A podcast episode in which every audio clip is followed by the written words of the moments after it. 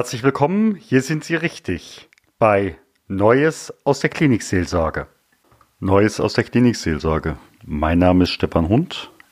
Ich bin sowohl evangelischer Pfarrer in einem Großklinikum als auch Begleiter für Unternehmer und Führungskräfte in Schweigezeiten zur Gelassenheit auf Augenhöhe. Hier erfahren Sie unter stefanhund.com mehr über mich und meine Arbeit. Aber nun zurück zum Podcast. Los geht's. Liebe Hörerinnen, liebe Hörer, Sie hören nun die Folge Nummer 59, mein Interview, mein Gespräch mit meinem Kollegen Pfarrer Dr. Hans Stäubing, der über fünf Jahre Hospizpfarrer in Darmstadt war. Das ist der dritte von drei Teilen vor Zeit, wenn du einfach guckst, äh, sind da nur Menschen über 80? Menschen über 80 sind da auch, aber ein hoher Anteil und ein viel höherer, als man gemeinhin denkt, derer, die dort im Hospiz versterben, sind Menschen in der Altersgruppe zwischen 40 und 70. Mhm. Und sogar relativ viele in der Altersgruppe bis 60 Jahre aus Erfahrung wachsen Tumore in diesem Alter auch oft besonders hemmungslos. Da ist der Körper noch äh, so, wie soll man sagen, in der Phase der einer häufigen Zellreplikation, mhm. Zellteilung, äh, dass Tumore schnell wachsen können. Wohingegen bei Menschen, die sehr viel älter sind, das Tumorwachstum oft sehr viel langsamer von sich, vor sich ja. geht. Äh, sodass wir in den jungen, der jüngeren Altersgruppe sehr häufig Leute haben, die erschreckend schnell dann tatsächlich sterben. Also ich erinnere mich an einen Mann, der körperlich sehr fit war, äh, sehr viel Fahrrad fuhr. Er sagte mir jedes Wochenende mindestens 500 Kilometer mit dem Fahrrad unterwegs und im Winter mit den Langlaufskiern. Ähm, der wegen Rückenschmerzen zum Arzt ging, ähm, dachte, er hätte jetzt ein Bandscheibenproblem. Der Arzt hat ihn in den MRT schieben lassen. Er ist von der Röhre ins Krankenhaus und drei Wochen später im Hospiz verstarben, weil er ein, ein Magenkarzinom übergangen hatte irgendwann und mittlerweile der Körper voll mit Metastasen war. Und erst als die Wirbelsäule anfing, mit der Knochenmetastasen regelrecht zu zerbröseln, äh, tatsächlich die Schmerzen so schlimm waren, dass er endlich mal zum Arzt gegangen ist. Oder eine Lehrerin mit einem Pankreaskarzinom, die zwei Wochen bevor sie im Hospiz gestorben ist, noch vor der Klasse gestanden hat und unterrichtet hat. Es ist erstaunlich, was für Verdrängungsleistungen Menschen manchmal hinbekommen. Mhm. Weil ich bin mir sicher, dass diese Frau zum Beispiel vorher schon Schmerzen gehabt hat. Ich bin mir sicher, dass dieser Mann vorher schon Schmerzen gehabt hat. Absolut. Aber diese wurden als das darf nicht sein, mhm. weggedrückt und entsprechend ja, auf der anderen Seite kann man sagen, okay, wer weiß, ob alle Versuche, die Krankheit zu behandeln, irgendwas am Verlauf verändert hätten. Vielleicht wäre der Verlauf langsamer gewesen, aber um welchen Preis? Klar. Und so haben diese Menschen ihr Leben, so wie sie es leben wollten, bis zum letzten Moment leben können. Mhm. Vielleicht aus ihrer Sicht eine Entscheidung, die sie jederzeit wieder treffen würden. Wer weiß. Ja. Jetzt würde ich gerne noch mal gucken, die Verwandten oder die Angehörigen. Angehörigen, das sind ähm, ja nicht nur ähm, Verwandte.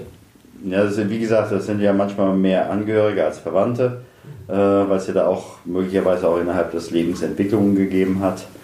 Was kann ein Klinikseelsorger, ein Hospizseelsorger den Verwandten anbieten? Was wird da überhaupt angefragt?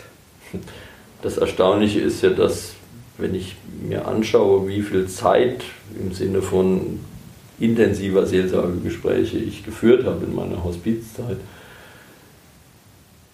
man sagen kann, ein Drittel ungefähr ist Zeit, die man mit den Mitarbeiterinnen und Mitarbeitern mhm. verbringt. Denn auch die, das darf man nicht vernachlässigen und vergessen, brauchen Hilfe, Unterstützung, die Möglichkeit zu Gesprächen. Denn es ist nicht immer leicht, was man da mitbekommt und Klar. verarbeiten muss. Ein Drittel, aber eher mit einer kleineren Tendenz, also weniger als ein Drittel, sind mhm. tatsächlich die Gäste, denn die sind oft schon relativ weit, äh, auch im Verstehen dessen, was da passiert und was auf sie zukommt, mhm. äh, oft weiter als die Angehörigen. mhm. die sich viel, viel schwerer oft damit tun, zu akzeptieren, dass man nichts mehr machen kann, dass nichts mehr getan wird, außer mhm. Symptome zu kontrollieren wie Übelkeit, Schmerz und, und, und, und Schwindelgefühl.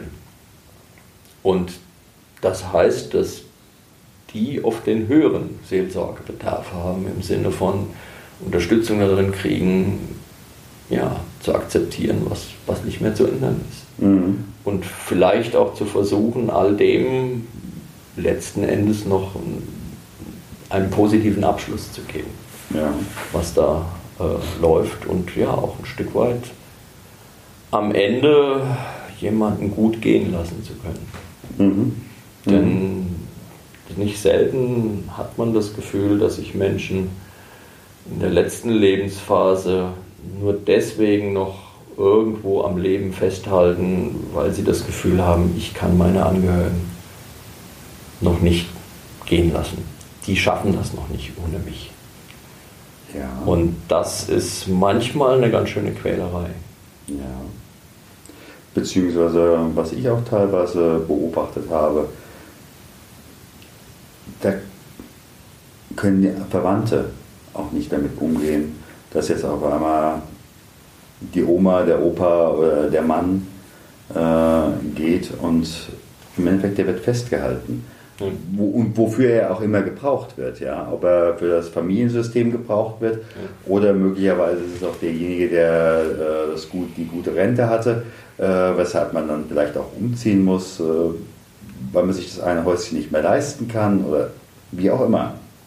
Es gibt eine Fülle von Gründen, das ist richtig. Aber es ist oft so tatsächlich, dass die Angehörigen und die Zugehörigen ähm, ja, fast mehr Seelsorgekapazität abgreifen mhm. als die eigentlichen Gäste. Vor allem dann, wenn die Gäste bereits in einem Zustand im Hospiz ankommen, in dem mit ihnen eine Kommunikation gar nicht mehr möglich ist, weil mhm. sie äh, gar nicht mehr das Bewusstsein wirklich erlangen, weil die Schmerzmedikamente so hoch dosiert gegeben werden müssen, dass ja. jemand mehr oder weniger äh, dämmert mhm. äh, und gar nicht mehr ansprechbar ist. In solchen Fällen ist es dann meistens so, dass die Angehörigen diejenigen sind, die eine Unterstützung brauchen, auch darin die Situation auszuhalten, dass man nichts mehr tun kann. Ja. Denn wir leben in einer Gesellschaft, in der das, die Wortkombination, da kann man nichts mehr tun, äh, fast nicht existent ist im, im Bewusstsein der Menschen. Man kann doch immer noch was machen, es gibt doch immer noch eine Therapie, es gibt doch immer noch einen Ausweg, es gibt doch immer noch.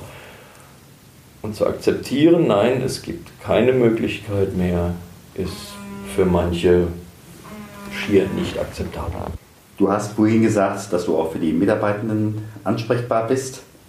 Mhm. Mit welchen Themen kommen die Mitarbeitenden? Was kannst du ihnen bieten? Also ein Thema ist natürlich auch ähm, für die Mitarbeitenden selbst der Umgang mit den eigenen Ängsten und Sorgen und Nöten rund um Tod und Sterben. Das andere ist aber das volle Leben. Also ich habe schon mehrere Mitarbeiter getraut. Ähm, auch das gehört dazu. Ähm, es ist ein gutes Miteinander auch im, im, Team, im Hospiz und das ist letztlich, was es überhaupt möglich macht, äh, als Hospiz zu arbeiten und zu funktionieren. Denn mhm. dieses Team braucht und stützt und trägt sich gegenseitig. Ja.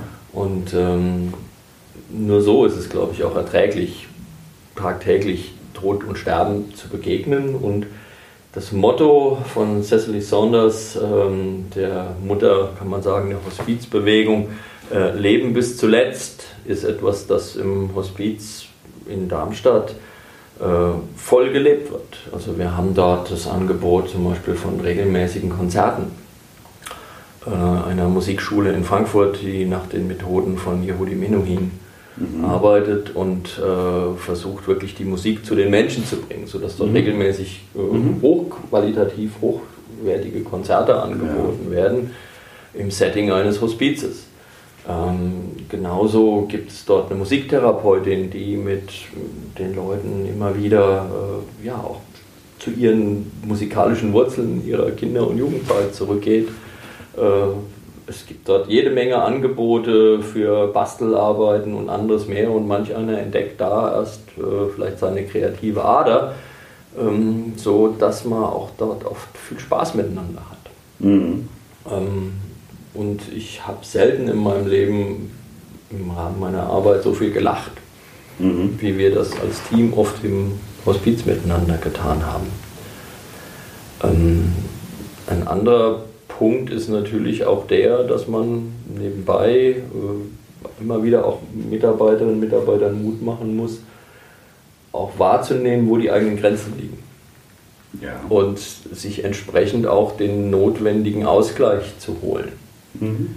ähm, um ja, sich wieder neu mit frischer Kraft den Herausforderungen stellen zu können, die einem im Hospizalltag begegnen. Mhm.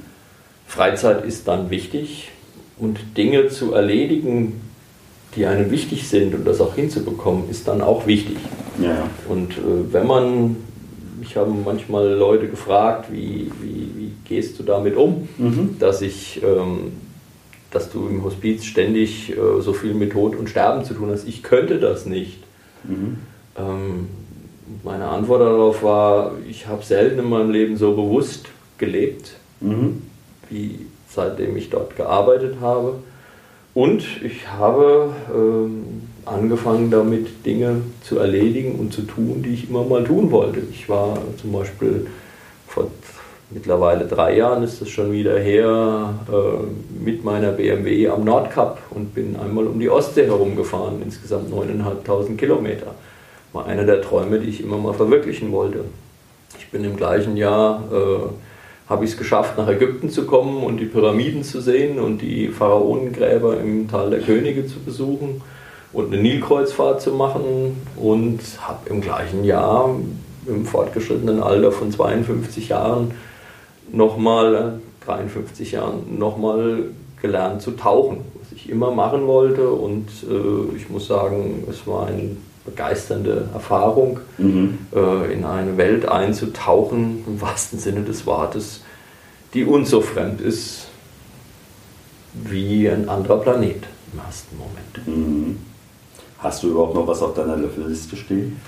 Och, ich habe das Problem. Hast du sie jeweils wieder ergänzt? Ich habe das Problem, dass meine Löffelliste so lang ist, dass ich äh, wahrscheinlich ein Leben 3.0 brauchen würde, um alles abzuarbeiten, was man noch so alles machen könnte. Ja. Aber auf der anderen Seite ähm, weiß ich auch, dass es sowieso nicht reichen wird, mhm. um alles zu verwirklichen, sodass kein Druck da ist. Ja. In dem Sinne, aber zumindest die Chancen, die sich bieten, sollte man, denke ich, einfach ergreifen. Mhm. Also in diesem Jahr zum Beispiel werde ich in den nächsten Wochen zu einem Segeltarn aufbrechen, weil das auch was ist, was ich in meinem Leben noch nie gemacht habe, mal eine längere Zeit mit einem Segelboot unterwegs zu sein und zu schauen, wie das, wie das funktioniert und wie mhm. sich das anfühlt. Mhm. Ich glaube, da juckt mich aber noch eine Frage. Wie ähm, hat das möglicherweise auch deine Beziehung, ich sag mal, zur Außenwelt, zu deiner Frau, zu deinen äh, Söhnen verändert, dass du dann auf einmal sagst, äh, ich habe nur einen begrenzten Zeitraum zu leben und die Entscheidungen möchte ich jetzt auch umsetzen. Hat das was verändert? Hat das was vielleicht auch bei äh, deiner Familie verändert? Sprich, ja, dann müssen wir das machen das ist eigentlich nichts, was da sich groß verändert hat, denn die Grundeinigkeit äh, mhm. zwischen mir und meiner Frau und auch unseren Kindern hat in der Hinsicht eigentlich immer bestanden, äh, dass es kein Leben 2.0 gibt und es nur dieses eine zu leben gibt. Äh, von daher hat sich da nichts verändert. Was sich verändert hat, ich habe das Gefühl, ich bin gelassener geworden im Laufe der Zeit, denn wenn man ein Ding im Hospiz noch häufig zu hören bekommt, dann ist das die Aussage, ähm, wenn es zum Beispiel um Streit innerhalb von Familien geht. Äh, wir haben uns wieder ausgesöhnt und mal ehrlich gesagt, wir wussten eigentlich nicht mal mehr so genau, warum wir uns eigentlich ursprünglich mal zerstritten haben.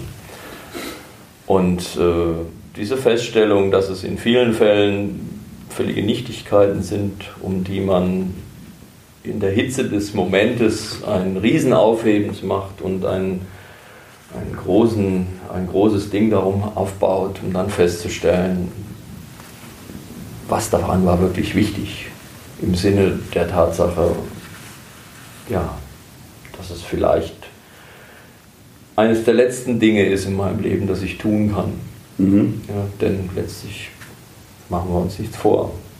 Kann je für jeden von uns die nächste Stunde die letzte sein. Das weiß niemand. Absolut.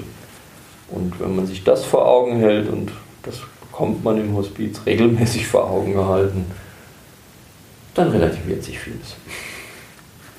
Das war ein tolles Schlusswort. Ich sage mal ganz herzlichen Dank. Gerne. Und wenn jemand nochmal Fragen zum Stichwort Hospiz hat, darf ich da deine dienstliche E-Mail angeben oder was könntest du dir da vorstellen? Also ich denke, was die ganzen organisatorischen Fragen angeht. äh, Das nicht, das nicht. Da sollen die jeweiligen gucken, was ist das Hospiz in meiner Nähe. Genau. Aber äh, vielleicht, mein Verwandter kommt jetzt ins Hospiz, Hm. ich kann nicht ganz genau damit umgehen, dass du vielleicht auch nur sagst, ich kann es von hier aus auch nicht, aber in ihrer Nähe kenne ich den Herrn sowieso oder die Frau Hm. sowieso, da könnte ich ihnen Kontakt machen. Das könnte ich probieren, ja. Aber wie gesagt, so momentan, ja gut, also ich sag mal in Hessen ja, da kenne ich die Kollegen. Ja. Ähm, was natürlich außerhalb der Fall ist, kann ich da nicht sagen, ob da. Muss man auch mal gucken, welche Ja, Rückfragen es überhaupt gibt. ja. Ja, dann ganz herzlichen Dank. gerne. Gott segne dich leuchten sein Angesicht über dir und sei dir gnädig. Gott erhebe sein Angesicht auf dich und schenke dir Frieden. Geh hin im Frieden Gottes.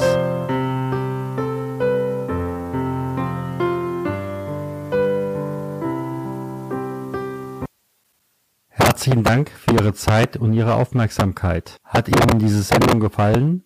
So freue ich mich über Ihre Rückmeldung entweder über iTunes oder über die E-Mail podcast-klinikseelsorge at stefanhund.com. Sie können uns auch gerne auf Facebook folgen, auch auf der Seite Podcast-Klinikseelsorge. Vielen Dank und auf Wiederhören und vielleicht auf Wiedersehen. Ihr Stefan Hund.